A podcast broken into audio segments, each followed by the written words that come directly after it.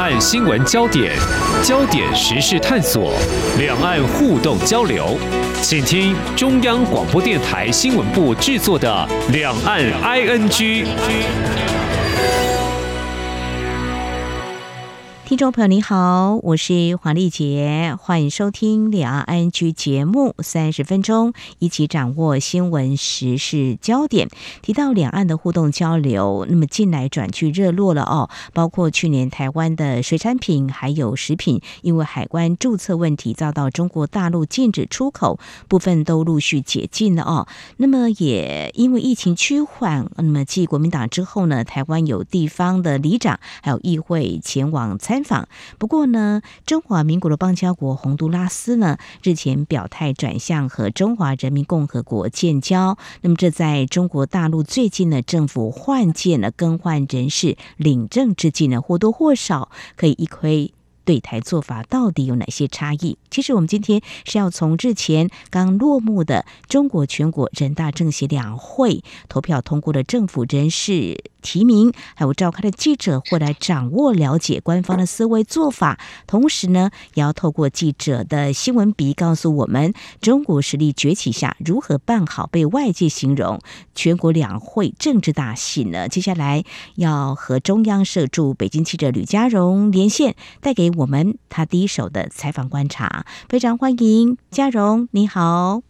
嗯，呃，丽姐姐好，大家好。好，今年的全国两会呢，是中国政府五年一次的换届哦，当然人事更替是重点。不过呢，在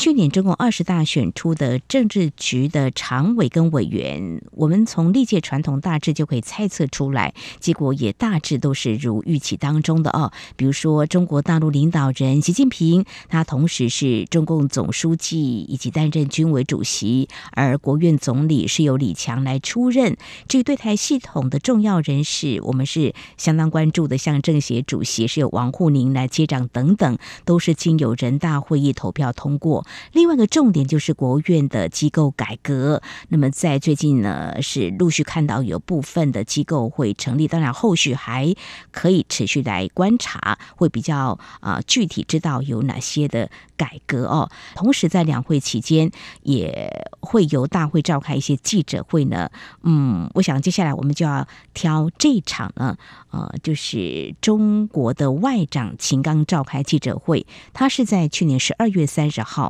刚上任哦，我们特别关注是他提到了台湾的问题哦。呃，这个部分的话，其实嗯，通常在参加这个记者会的时候啊，呃，媒体都会有提问哈。那当然，召开记者会的秦刚也会谈一些，其实两岸的主权争议呢，一直是难以解决的问题。那秦刚怎么样来谈这个台湾问题呢？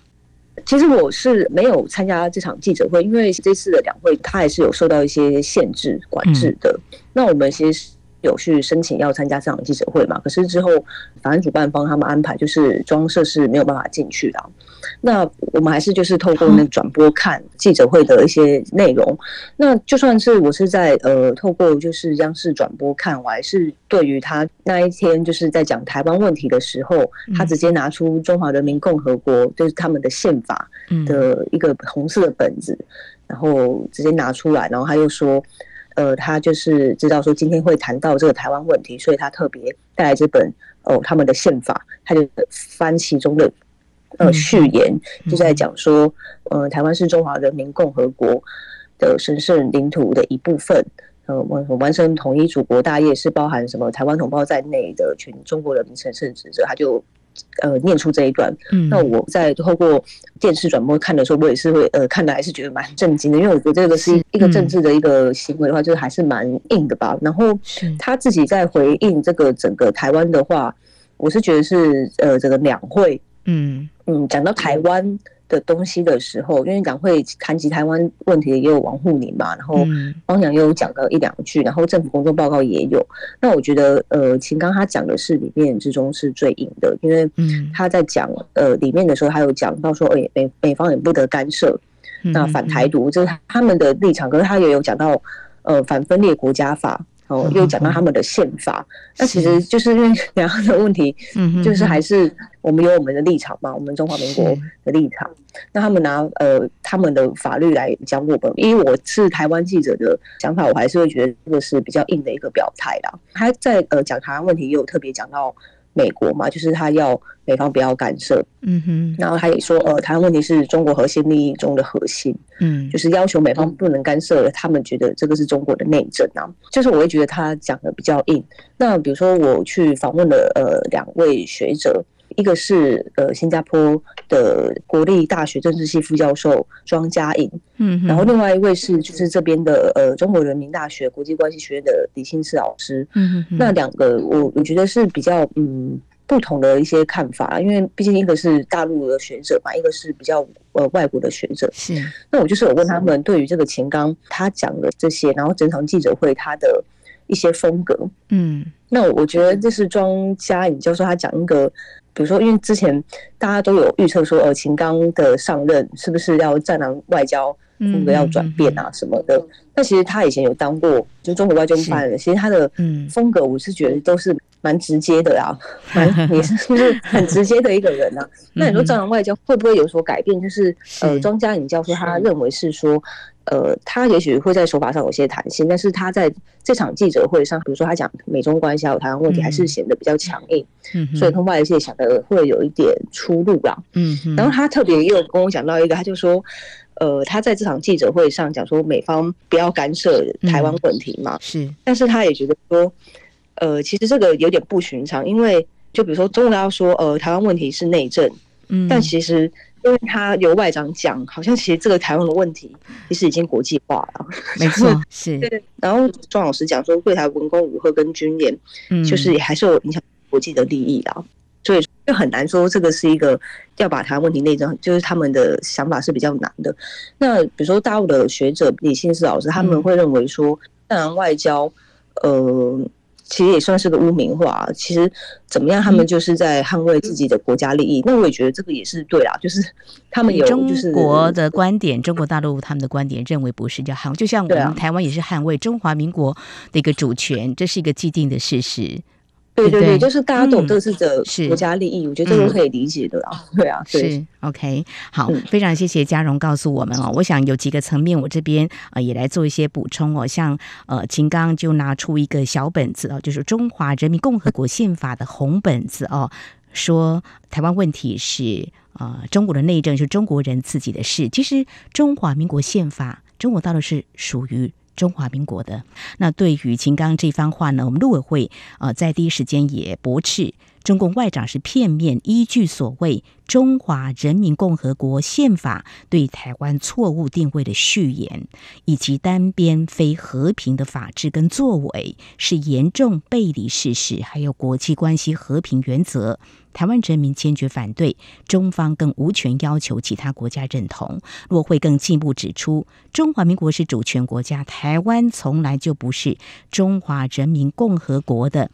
一部分，更不是其内政。北京当局一再对台湾及区域操作、胁迫跟统战分化，并在世界宣传。谬误的政治框架跟两岸关系的终局主张，国际跟台湾社会早就已经明确表达反对哈。我想这个是一个非常敏感的，也纠葛的两岸之间的问题啊。那提到这个采访的部分，这次采访呢是比较特别的。呃，以往没有疫情的话呢。或者说没有其他因素，我不晓得在经过两三年的疫情的受限，是不是这一次呢，在疫情趋缓，但是呢却没有完全解封，对于采访是有些设限的。呃，我之前也曾经采访过两会，只要经过大会通过，你有两会的采访证，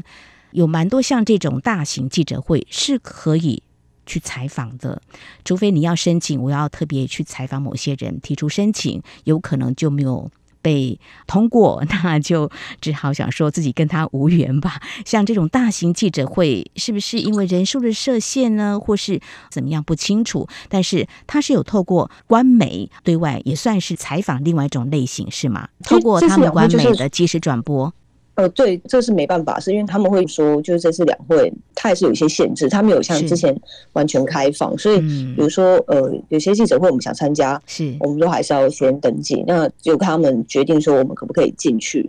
对，就是一个比较特别的，还是有一些管制。那他们的说法是人数很多，嗯、然后可能还是有一些防疫的问题。嗯、呃，比如说我们要采访之前，我们前一天还是要被通知要去住饭店闭环，然后还是要做核酸检测。对，就还是有一层层的一些限制这样子。OK，那算是疫情。如果说没有办法入内采访的话，就可以透过他们官媒的即时转播。对，而且有的时候可能官媒他拍的也比较清楚啊，这个有点 哦。对啊，有时候就是对。OK。好，那这场记者会没有办法参加。那么接下来呢，我们要谈的这场记者会，你们有被获准进去采访吗？就是国务院总理李强。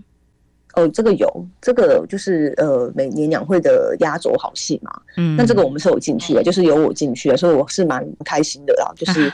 嗯，因为记者还是他会想在现场是看整个部分，因为有些呃央视那些 camera 我们还是没办法马上直接用眼球看嘛。嗯，所以。还是想要看，就是整个环节。对，李强这场记者会是在十三号，就是人大闭幕当天嘛。事实上，呃，李强他出任国务院总理是在十一号的时候，习近平他提名了，也获得出席的人大代表同意，他是以两千九百三十六票通过，成为中国国务院新任的总理。他在政治局的常委是排名第二，这是外界当初所啊、呃、猜测的、预测的。的那么也一如预期嘛，哈。那重点就是大家都很关注新任的总理李强在这场记者会他说了什么。那嘉荣就在现场，嗯，他会主动先谈什么呢？我想这也是一个观察焦点之一。我觉得由他主动讲什么，就是从他们官媒提问的，呃，施政的方向是什么？我自己觉得有可能是被安排好，但也是大家也是很关注的一个问题啦。嗯，那其实我觉得李强，因为他是总理，他们基本上传统就是掌握经济的，呃，一些决策权嘛。那我们也是要看他跟习近平他们那个最高领导人，他们怎么分配这些权力关系。嗯，那可能是他的心腹的话，我觉得有可能给他比较多空间去处理啊。然后尤其是。今年的 GDP 要稳增长嘛，其实就是要刺激经济嘛，那可能他的权力会比较大一些啊。然后，当然大家就是呃问经济的问题比较多，还有比如说什么 GDP 啊，或者是什么一些呃身边的具体事务啊，住房就业啊那些都是有有询问。然后我记得台湾问题也是会有一题啊，我记得他就是问十个，那台湾问题是其中的，然后香港问题也有提问啊。嗯嗯嗯，对，那我觉得大家比较关注还是关注在呃经济方面的一些问题。那他自己也有点蛮想呈现，就是比较亲民的那种感觉啊。哦、比如说，他会说，呃，GDP，呃，民众不会每天呃看增加多少，那他们是更加在乎自己身边的事。嗯，然后他也有讲说。呃，他自己是老网民，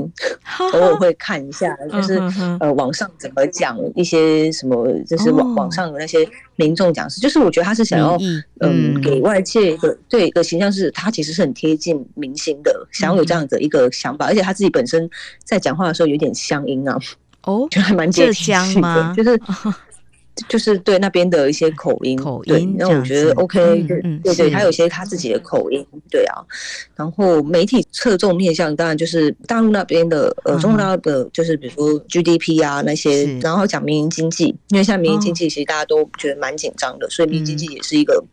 很重要，大家想要知道的一个讯号嘛？没有错，对对对。因为到底是国进民退，或是国退民进哦，在过去几年一直被啊外界关注，就是说，对于民营企业，他们到底所采取的一些做法会是什么？会鼓励吗？或是给他们一些更多的政策的一个拉抬？哈，还有就是我们台湾就是有台商在中国大陆投资，就是还攸关有关经贸经济的发展这个部分。嗯，我觉得他是很想要让嗯民营经济呃能够给他们一些定心丸，能够给企业啊外资还有消费者提升一些士气啊。所以他讲经济的时候，我觉得他的语调啊或者他手势都比较多。嗯，对，嗯嗯，就是好可能会想要有一种嗯形象，或是或是就是这种星光散热的时候会比较有那种冲劲的感觉。对，我觉得这个今年。我是觉得，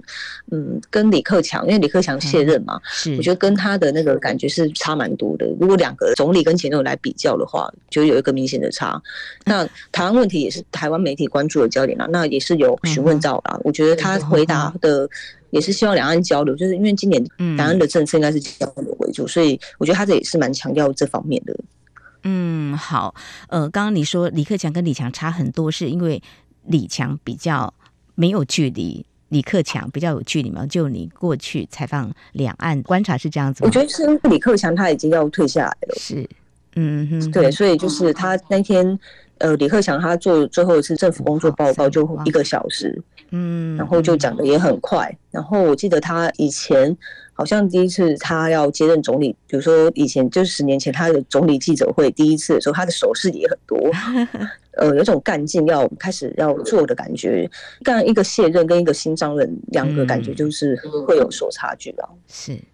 ，OK，好，人家说新官。上任三把火，我们就来看呃，中国大陆的新任总理李强未来会推出什么样的政策？因为外界也都在关注，经过疫情重创之后的中国大陆的经济，那么是不是会如预期当中，也许在今年慢慢的就会有复苏的迹象呢？还有两岸的经贸这个部分呢，也是我们所关心的哦。那这是未来我们可以来观察。至于你刚刚提到这个台湾问题的提问，是台美媒提问了吗？嗯，对，今年就是台媒提问啊，对，是，对啊。好，这个形式或许跟过去我曾经观察到的或知道的情况是一样。我们呃去采访两会的时候，刚到没几天，就有资深同业跟我们说，哦。他被指定可以提问题，我说哇，恭喜你！那你要提什么问题？他就在思考。那之后呢，就说就上交，然后当天的时候他就会提问。哦，那现在的情况不晓得有没有什么差别哈？呃，我觉得这个也也蛮有意思的啊。那么在台湾，我们采访新闻的时候，有时候就会，你有什么问题可以发问，都是自由举手的。好，那如果说呃，先了解状况，先做准备也是一种，但是可以让我们了解呢，中国大陆呢，在面对。呃，媒体很多嘛，哈，他们自己中国大陆内部的媒体的记者应该就不少了。那加上外媒，呃，总是呢，呃，要做某种程度的啊，这个限制没办法的哈，让大家能够问到饱，所以用这种方式呢，这是中国大陆的这个两会呢，这个总理记者会，这李强记者会，我们所知道的就是由我们中央社驻北京记者吕佳蓉带给我们的。好，那么另外，在刚才我们提到呢，秦刚在记者会当中的强硬对台湾问题的表态，事实上呢，中国国家主席习近平在十三号全国人大闭幕的时候，他发表谈话时就提到两岸关系，他说坚持一个中国原则跟九二共识，促进两岸和平发展，反对外部势力干涉跟台独分裂。我想呢，这是中国大陆既定对台湾问题处理的政策。以及立场基调是不变的。至于习近平连三任之后，未来的接班人会是谁呢？事实上，在去年的中共二十大召开完之后呢，大家就一直在猜测。而在今年，包括中国大陆媒体就有两千人左右，而外媒也将近一千位。大家会不会也对这个问题比较关注呢？而谁是接班人呢？稍后我们请嘉荣来告诉我们。今天的新闻就是明天的历史，探索两岸间的焦点时事，尽在《两岸 ING》节目。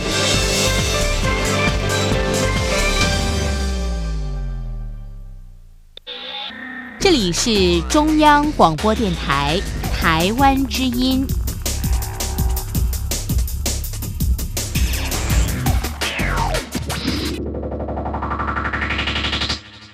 这里是中央广播电台，听众朋友继续收听的节目是《两岸 ING》。我们今天节目的焦点，我们是特别连线人在北京的中央社驻北京记者吕佳荣，来跟我们谈刚落幕的中国的两会，那么一些重要的焦点就是在场内。接下来我们要跟嘉荣来谈的是，嗯，你特别观察一些场外的部分。所谓场外的部分呢，应该就是说，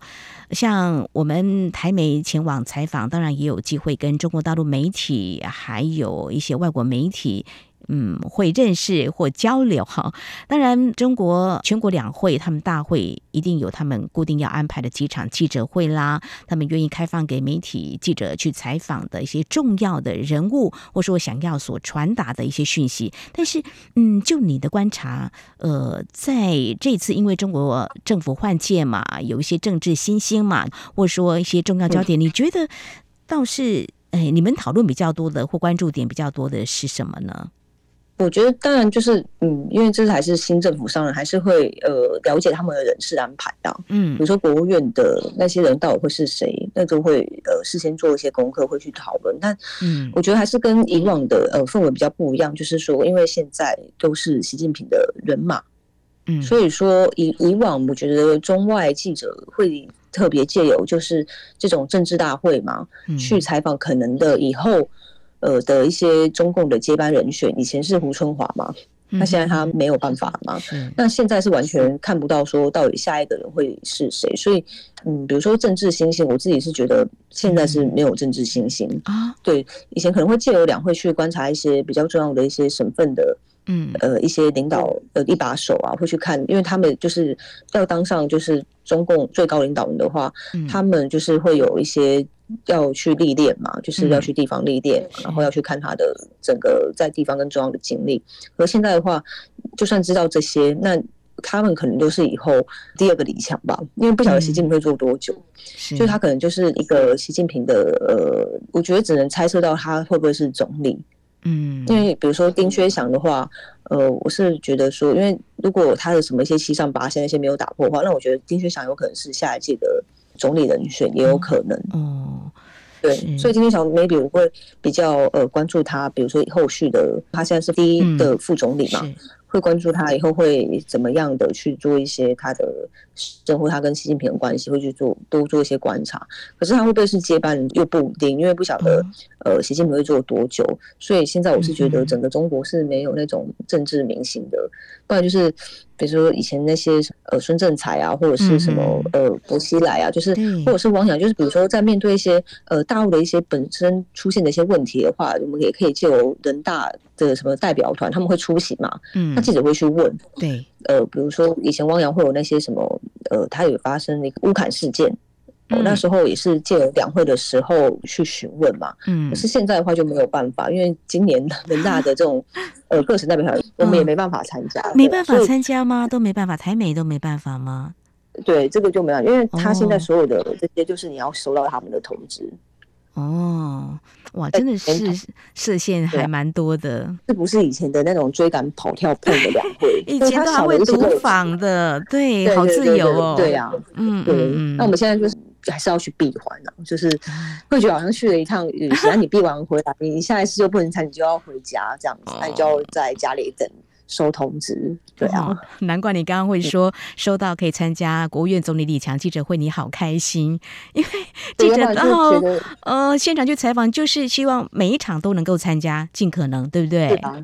对啊，尽可能的，对啊，所以我们有时候会自己讲说，哎、欸，你有没有收到通告？然后说这个好像是在收通告，就私下的时候我们会。嗯，好像 在调侃自己这样子，